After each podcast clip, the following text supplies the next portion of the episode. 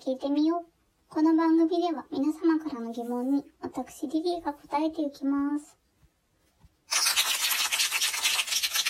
さて、今日も質問いってみましょう。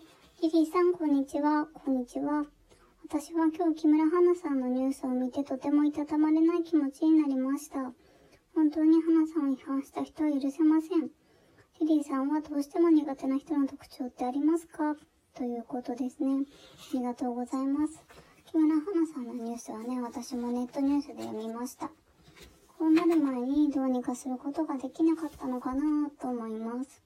事務所とかはね、ただやっぱりスケジュールを管理するだけじゃなくて、そういった批判とかに対しても適切に対応してほしいです。やっぱりね、今から対応するんじゃ遅すぎるんで、もう批判出たったらもうその都度対応してほしいですね。タレント本人が例えば過度な言動があれば正してあげたりとか、周りが触りすぎていたら、こう、法にのっとって抑えたりとか、パパラッチなどから守ってあげたりとか、そういうことをして、初めてタレンあのタレントを管理してお金がもらえるんじゃないかなと思います。もちろんね、私たち一人一人が、こう、モラルがあることが一番だと思います。マナーという言葉はよく聞きますが、それ以上にモラルだと思います。相手の心をよく思いやることが大切だと思っています。さて、そんな私の苦手な人。あまりね、他人に対して苦手意識は持たないようにしているのですが、うん、権力を振りかざしてくる人と、モラルのない人は苦手です。自分が少し優位な立場だと思っているからといって何でも言ってくるような人ですかね。そういう人に限って全然優位でもないし、こっちがなんか尊敬に値するような人でもない場合の方が多いので、なんかすんごくイラッとする時が多いですね。あと、モラルについては、先ほどの事例のような時に思いますね、やっぱりね。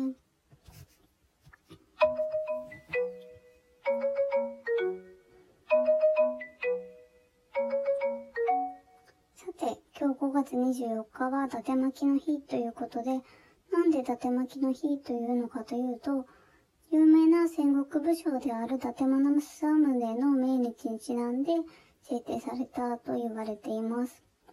伊達巻きの名前の由来は諸説ありますが、その中に、この伊達政宗の好物であったからという説があるそうですよ。そもそも伊達という言葉には、豪華に見せる、見栄を張るという意味があるそうで、おせち料理にも用いられています。ちなみに関西よりも関東の方が伊達巻きは甘いそうです。そうなんですね。ちょっと食べ比べては見てはいないのでわからないんだけど、そのようですよ。伊達巻きね、私は子供の頃からお正月に食べるの楽しみでしたね。おせちとはこう別に一本用意してもらってたりとかして、子供はね、やっぱり喜ぶんじゃないかと思いますね。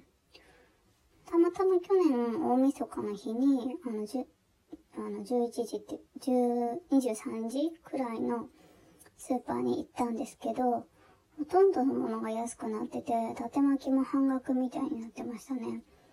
ある意味ね、その時間帯のスーパー、その大晦日の23時狙い目かもしれません。穴場だと思います。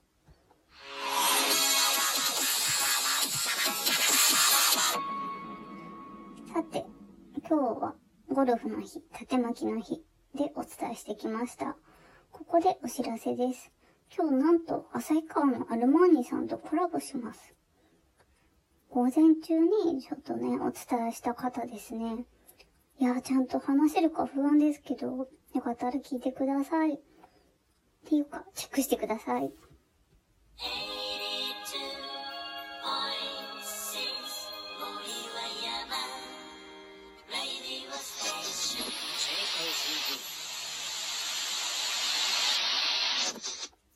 そろそろお別れの時間が近づいてきました。リリーに聞いてみよう。この番組では皆様からの質問をお待ちしています。次回もお楽しみに。See you!